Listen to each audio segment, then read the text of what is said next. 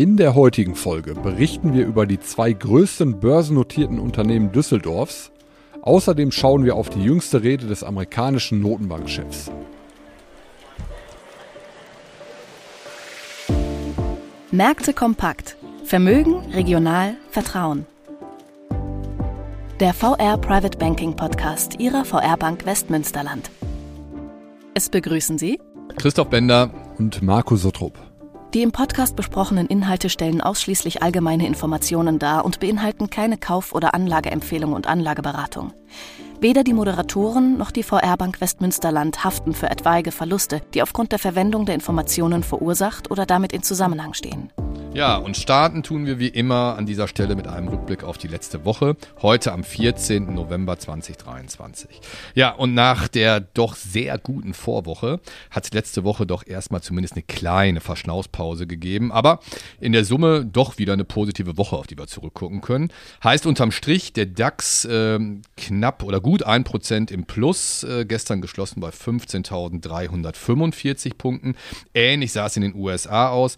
Der SP 500 500 circa 1% im Plus und der Nasdaq sogar noch ein bisschen mehr bei knapp 1,9% im Plus. Ja, und vielleicht hätte die Woche doch sogar noch ein bisschen besser ausfallen können, wenn wir nicht wieder das leidige Thema Zinsen gehabt hätten, Marco. Genau, richtig, Christoph. Äh, Herr Paul, also der Chef der, der amerikanischen Zentralbank, der FED, hat sich letzte Woche noch geäußert im Rahmen ähm, eines Kongresses des Internationalen Währungsfonds und hat da die Zinshoffnungen, die zuletzt aufkamen, ja, so ein wenig wieder äh, gedämpft. Sie sind ähm, verpufft, kann man sagen. Und das ähm, ja, trotz eigentlich positiven Signalen von Anfang November, wo wir einen schwäch schwächeren Arbeitsmarkt in den USA gesehen hatte, der zunächst Hoffnung machte, dass vielleicht jetzt etwas Entspannung über die Zinsseite kommt. Aber konkret sagte er, dass trotz Signalen für ein weiteres vorsichtiges Vorgehen Zinserhöhungen keineswegs vom Tisch seien. Die Währungshüter seien nicht überzeugt, dass das Zinsniveau zur Bekämpfung der Inflation ausreichend restriktiv ist.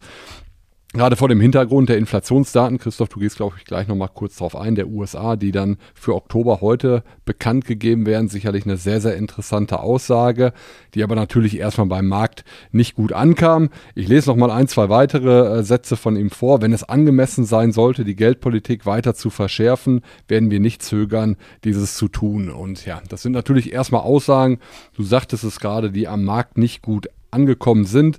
Zumindest vielleicht ein kleiner Showstopper. Genau, kleiner Showstopper.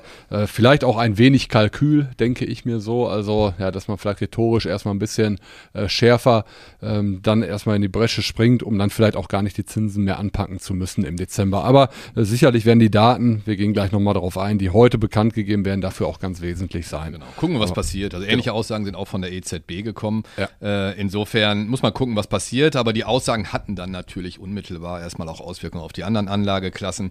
Primär natürlich auf die Zinsen und du hast es gerade schon angesprochen, die Renditen sind dann nach den Aussagen dann doch wieder relativ deutlich angezogen. Äh, zehnjährige US-Staatsanleihen lagen wieder bei gut 4,7 Prozent und zur Orientierung, das war das, was du gerade meintest, vor der Rede von Paul lag die Rendite dann noch bei 4,45 Prozent, also deutlich tiefer und ähnlich sah es dann in Deutschland aus. Zehnjährige deutsche Staatsanleihen rentieren aktuell wieder über 2,7 Prozent und äh, im Vergleich dazu hatten wir in der letzten Woche im Tief die Renditen bei circa 2,6 Prozent stehen gehabt. Ja, und äh, wie immer äh, die gleiche Leier, steigen die Zinsen, dann ist das alles andere als gut für den Goldpreis. Äh, hier steht ein sattes Minus auf Wochenbasis zu Buche. Äh, circa 2,5 Prozent oder fast 50 Dollar ist die Unze nach unten gegangen. Heißt, äh, das hattet ihr in der letzten Woche auch nochmal, glaube ich, kurz kundgetan, als wir knapp bei 2000 Dollar die Unze standen. Äh, aktuell sind es dann gerade mal 1940 Dollar, die für eine Unze gezahlt wird. Ja, und zu guter Letzt äh, vielleicht noch der Bitcoin. Hier geht es wieder weiter deutlich nach oben.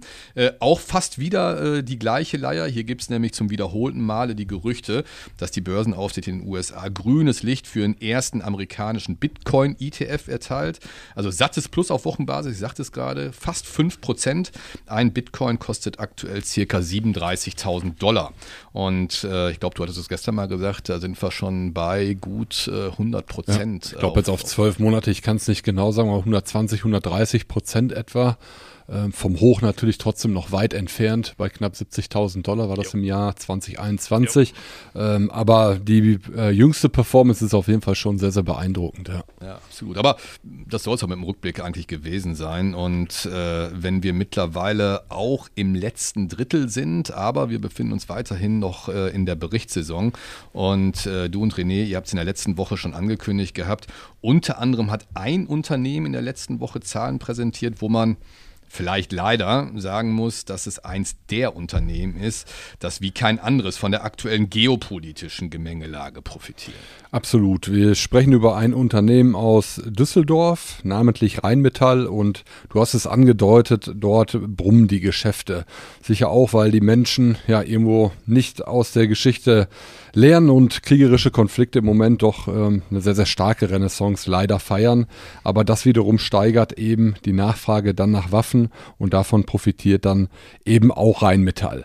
Die Eckdaten zum dritten Quartal, die bekannt gegeben wurden, ja, wirklich sehr, sehr ordentliche Kennzahlen. Ich nenne mal ähm, einige wenige. Das Umsatzwachstum plus 23 Prozent auf nun 1,76 Milliarden. Vor allem der Bereich Fahrzeugsysteme im Umsatz plus 78 Prozent, Waffen und Munition plus 53 Prozent. Das Wachstum vom EBIT, also dem Jahresergebnis vor Steuern, Zinsaufwand und außerordentlichem äh, Ertrag, ist überproportional mit 59 Prozent gewachsen auf jetzt 191 Millionen Euro. Das lag 15 Prozent über den Erwartungen und auch die Marge ist um 2,6 Prozent auf nun 10,9 Prozent angestiegen. Und das Highlight ist da vielleicht nicht mal dabei, nämlich das äh, wird oder als äh, dort wird gesehen das Auftragsbuch, die Auftragsentwicklung Entwicklung, die im laufenden Jahr wirklich ähm, schon sehr, sehr stark ist. Das Auftragsbuch ist um 10 Milliarden Euro auf nun 36,5 Milliarden gestiegen und auch hier vor allem Geschäfte natürlich mit militärischen Kunden als Hauptgrund zu nennen. Außerdem gibt es eine neue Konzernstruktur, das hat der Markt ähm, ebenfalls als sehr, sehr positiv aufgenommen. Das äh, Segment der Fahrzeugsysteme wird organisatorisch in zwei Untersegmente, einmal Europa und international aufgeteilt, um trotzdem sehr, sehr starken Wachstum, welches ich gerade nannte, die jeweiligen Kunden auch weiterhin spezifisch und ja auf die jeweiligen individuellen Anforderungen entsprechend bedienen zu können. Also ähm, durchweg positive Nachrichten, die der Konzern aus Düsseldorf da bekannt gegeben hat. Man kann den Erfolg dann auch an der Performance der Aktie im laufenden Jahr messen. Die, ähm, das Plus steht bei 52 Prozent im Jahr 2023 und auch die 5-Jahres-Performance mit etwas über 300 Prozent wirklich beeindruckend. Allerdings ist diese Performance im Wesentlichen zustande gekommen seit Februar 2022, nämlich zu dem Zeitpunkt, wo der Ukraine-Krieg oder Ukraine-Russland-Krieg dann ausgebrochen ist. Ich hatte das mal nachgeschaut. Am 01.01.22, also vor Ausbruch des Krieges, lag der Kurs der Aktie bei ungefähr 82 Euro und heute steht der Kurs bei 280 Euro, also mehr als verdreifacht. Ähm, wirklich Wahnsinn. Die DZ Bank schätzt die Zahlen ebenfalls als sehr, sehr ordentlich ein. Das Kaufurteil bleibt auf Kaufen und der Fair Value wurde nochmal angehoben von 305 auf jetzt 316 Euro und äh, die DZ Bank ähm, schlägt in die gleiche Kerbe. Äh, besseres Ergebnis in Quartal 3 als das, was erwartet wurde. Für Quartal 4 äh, werden die Ziele sicherlich auch erreicht werden und damit eben auch im Gesamtjahr und auch für das nächste Jahr erwartet Rheinmetall eben eine starke Entwicklung des Auftragseingangs alleine aus Deutschland 13 bis 15 Milliarden Euro an neuen Aufträgen. Also auch die weitere Perspektive ähm, eine sehr, sehr ordentliche und ja, das ähm, ja, soll soweit. fast am besten planbare Branche, die wir aktuell genau, haben. Genau, ja, das äh, muss man tatsächlich sagen, ja. Aber das soll es zu Rheinmetall gewesen sein, wirklich gute Zahlen, die präsentiert wurden. Wir haben noch ein Unternehmen mit drin, wir bleiben diesmal hier in Deutschland. Und sogar in Düsseldorf, ja. ja, kommen wir, kommen wir zum nächsten Unternehmen, äh, wo wir uns wahrscheinlich auch nicht zu weit aus dem Fenster lehnen äh, und schon behaupten können, dass wahrscheinlich jeder von Ihnen mal zumindest ein bis zwei Produkte von dem Unternehmen zu 100 hundertprozentiger Sicherheit kennen wird. Ich sage nur, wir sparen uns jetzt den Übergang, Marco, den wir gestern vorhatten. Patex, Pritz, Persil, Priel oder Perwoll. Äh, ja, die Rede ist von Henkel aus Düsseldorf und äh, Henkel gehörte letzte Woche doch zu den größten Gewinnern im DAX. Grund war eine erneute Prognoseanhebung, sowohl beim Umsatz als auch beim Gewinn. Es scheint also durchaus langsam zu gelingen, Preiserhöhungen bei seinen Produkten durchzusetzen. Äh, der Kurs, wie gesagt, deutlich im Plus, fast 5% auf Wochenbasis. Jetzt aber, also das aber kommt jetzt schon, wenn man sich äh, auch die jüngsten Analysteneinschätzungen anguckt, dann hält sich die Euphorie hier auf jeden Fall deutlich in Grenzen. Also insgesamt gibt es trotz der vorgelegten Zahlen lediglich 19 Haltenempfehlungen und keine einzige Kaufempfehlung. Zehn Analystenhäuser empfehlen sogar weiterhin, den Titel zu verkaufen. Äh, also so ganz scheint man hier dem Braten nicht zu trauen. Vor allem sieht man hier ähm, die Gefahr, dass potenzielle Käufer in Zeiten von hoher Inflation, Marco, du hast es gerade auch noch nochmal angesprochen, vielleicht doch den teuren Markenprodukten oder teureren Markenprodukten von Henkel eher den Rücken zukehren und dann vielleicht auf günstigere Handelsmarken bzw. Eigenmarken zurückgreifen. Ja, und auch äh, unsere DZ-Bank sieht hier nicht wirklich viel Potenzial. Also das Kursziel wird ausgerufen mit circa 71 Euro. Das ist quasi genau der Stand, wo die Aktie gestern aus dem Handel gegangen ist und aktuell notiert. Also entsprechend lautet auch hier die Empfehlung lediglich gerade mal halten. Ja, also das vielleicht mal ganz kurz zu Henkel aus Düsseldorf. Aber gucken wir vielleicht noch mal ganz kurz in die Region, wo es zumindest so ein bisschen besser aussieht. Genau, wir gehen noch mal auf ein Unternehmen ein. Wir hatten es auch schon mal im Podcast mit drin. Genau. Ähm, äh, Technotrans aus ähm, Sassenberg. Und äh, Technotrans lässt die Gewinndelle jetzt im dritten Quartal deutlich hinter sich. Ähm, das Unternehmen hat aktuell weltweit 17 Standorte, davon sieben Produktionsstandorte und verfügt über etwa 1500 Mitarbeiter. Ein, zwei Standorte seien mal genannt, also zum Beispiel Sassenberg. Ähm, dort geht es vor allem um das Thema der Flüssigkeitentechnologie mit drei Kompetenzfeldern, kühlen, temperieren, filtrieren und separieren, pumpen und sprühen. Es gibt aber eben noch weitere Standorte, zum Beispiel in Baden-Baden, ähm, Schwerpunkt Laser- und Medizintechnik in Meinerzhagen für das kunststoffverarbeitende Gewerbe oder die kunststoffverarbeitende Industrie, also äh, sehr, sehr breit aufgestellt. Und ich sagte es gerade, die Gewinndelle oder die Gewinnflaute des ersten Halbjahre, Halbjahres ist überwunden. So konnte die EBIT-Marge im dritten Quartal wieder auf 6,2 Prozent gesteigert werden. Für die ersten neun Monate liegt diese Marge allerdings in Summe nur bei 5,1 Prozent.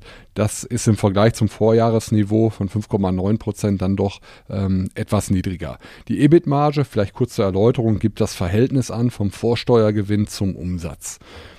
Der Umsatz ähm, hingegen konnte zum Vorjahr in den ersten neun Monaten deutlich gesteigert werden, 12,7 Prozent plus, also sehr, sehr ordentlich. Er liegt bei 199,3 Millionen Euro und im August hatte der Konzernvorstand die Gewinnprognose, das war sicherlich ein sehr, sehr harter Dämpfer für die Aktie, für das Jahr 2023 noch relativ deutlich gesenkt. Nun wurde diese gesenkte Prognose aber zumindest beibehalten und wurde nicht weiter nach unten angepasst. Das bedeutet für das ähm, Gesamtjahr oder der Gesamtumsatz 2023 wird bei 255 bis 265 Millionen ähm, Euro erwartet und die angestrebte EBIT-Marge übers Gesamtjahr zwischen 5 und 6 Prozent. Das soweit zu den Zahlen, die bekannt gegeben werden. Schauen wir auch hier einmal auf die Aktie. Da ist die Performance im laufenden Jahr wirklich ähm, nicht wirklich schön anzusehen. Also im laufenden Jahr stehen etwa minus 30 Prozent in der Aktie zu Buche und auch die 5-Jahres-Prognose ist mit etwas mehr als äh, 40 Prozent minus nicht wirklich besser anzusehen. Analystenmeinungen sind, es ist ein kleiner Wert natürlich an der Börse, so wahnsinnig viele nicht verfügbar. Es gibt zwei Meinungen dazu, einmal von Hauke Aufhäuser und einmal von Warburg. Ähm, die beiden ähm, Analystenmeinung besagen, ein Kursziel auf Sicht von zwölf Monaten von 20 Euro. Das würde einem Plus von 19 Prozent entsprechen vom aktuellen Niveau, also ein teilweise Ausgleich des jüngsten Rücksetzers. Also sicherlich sehr, sehr interessant, auch da äh, mal drauf zu schauen, weil so wahnsinnig viele börsennotierte Unternehmen haben wir hier im Münsterland nicht, genau. entsprechend nicht. Äh, deswegen sicherlich immer mal wieder einen Blick wert. Ja, aber das soll zu Technotrans dann auch gewesen sein. Dann sind wir schon beim, Ausblick. Ausblick. auf die genau. aktuelle Woche. Genau. Genau, und da wie immer zweigeteilt, einmal volkswirtschaftliche Indikation und äh, ich hatte es gerade schon gesagt, wir sind ja nach wie vor in der Berichtssaison, also auch da wird uns noch einiges erwarten. Aber bleiben wir vielleicht erst bei der äh, volkswirtschaftlichen äh, Seite. Da haben wir durchaus ein paar interessante Zahlen diese Woche. Jetzt gleich ähm, um 11 Uhr kommt der ZTW-Konjunkturindex hier für Deutschland, sowohl bezogen auf die aktuelle Lage als auch äh, vielleicht nochmal einen Tacken interessanter der Ausblick nach vorne betrachtet. Auch heute mindestens mal genauso interessant, wenn nicht sogar sogar das Highlight dann äh, in dieser Woche. Die Verbraucherpreise, also die Inflationsdaten aus den USA. Und erwartet wird hier ein weiterer Rückgang der Inflation nach 3,7 Prozent äh, im letzten Monat.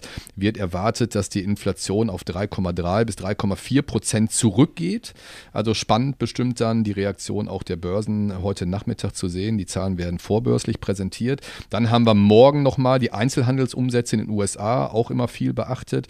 Und ähm, die Verbraucherpreise dann für die Eurozone, die Inflationsdaten am kommenden Freitag. Also das bestimmt nochmal die Highlights von volkswirtschaftlicher Seite aus betrachtet. Und gucken wir auf die Unternehmensseite, haben wir jetzt gerade gesehen, die Zahlen von RWE, ähm, so wie ich es gesehen habe, gerade besser als erwartet. Vielleicht gehen wir da sogar nächste Woche nochmal drauf ein. Aber dann ähm, nimmst du mal so ein bisschen Fahrt auch auf, was den Technologiebereich angeht. Wir sehen dann morgen Unternehmen wie eine Cisco, ähm, Infineon, Palo Alto Networks, Siemens Energy, gerade noch mit äh, Staatshilfen, mit Staatsgarantien mehr oder weniger gerettet worden. Bestimmt auch äh, spannend zu gucken, wie die Ergebnisse im vierten Quartal gewesen sind. Und dann haben wir am Donnerstag noch Siemens als äh, mit schwersten DAX-Titel, äh, bestimmten Titel, auf den man auch dann nochmal gucken wird. Also durchaus Stoff für die nächste Woche. Das soll es an dieser Stelle gewesen sein. Genau, wir hoffen, Ihnen hat es gefallen. Wenn dem so ist, empfehlen Sie uns gerne weiter, abonnieren Sie uns und wir freuen uns natürlich immer über Ihr Feedback unter podcast.vrprivatebanking.de und ja, sagen dann bis nächste Woche, wenn es dann wieder heißt, Märkte kompakt. Machen Sie es gut. Jo, tschüss. Wichtige Angaben zu den im Podcast aufgeführten Wertentwicklungen können Sie unseren Shownotes entnehmen. Ihr Private Banking Team